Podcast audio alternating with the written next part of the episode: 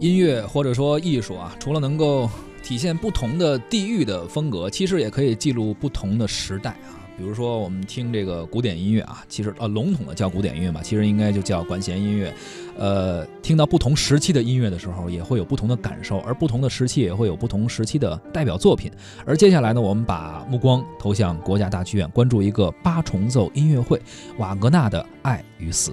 演出的时间四月十一号，我们所提到的这场瓦格纳的《爱与死》呢，是国家大剧院八重奏大剧院进驻的室内乐重奏组合，艺术指导是大提琴演奏家朱一斌。这次呢，他将和重奏组合的成员们上演一台以瓦格纳的作品为主的音乐会。除了罗恩格林、唐豪瑟等等瓦格纳名作的片段啊，还会有茶花女、卡门等选段穿插其中进行表演。所以说，如果您喜欢古典音乐，或者说喜欢大提琴的话呢，可以关注一下四月十一号国家大剧院小剧场的演出。我还真现场听过朱一冰老师，当时他们也是大提琴的一个协奏乐团去表演。他当时有很很多作品可以演，包括传统的古典的一些作品，为大提琴而写的作品。但是他那个比较有特点，像我们一般听，比如说重奏的话，一般比如说小提琴、大提琴，对，但是他真的是就是现场的时候，你可以看是是八把是几把大提琴，然后进行一个这。这种合奏也挺有它的就是特点的，你会听到一些熟悉的旋律，不光是古典音乐，包括一些。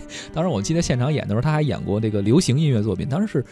菊花台还是什么，就是反正把这流行音乐还能给你改成这个大提琴的一个 这种这种重奏啊或者合奏，也挺有特点的。对，我们知道，其实在这个室内乐演奏的时候，这个乐队的编配都是比较小的，不会是大的这个交响乐团这样的啊。对。而能够完成独奏的乐器呢，它也是有限的，并不是所有的乐器都可以完成独奏。您就很少听说有什么中中提琴独奏，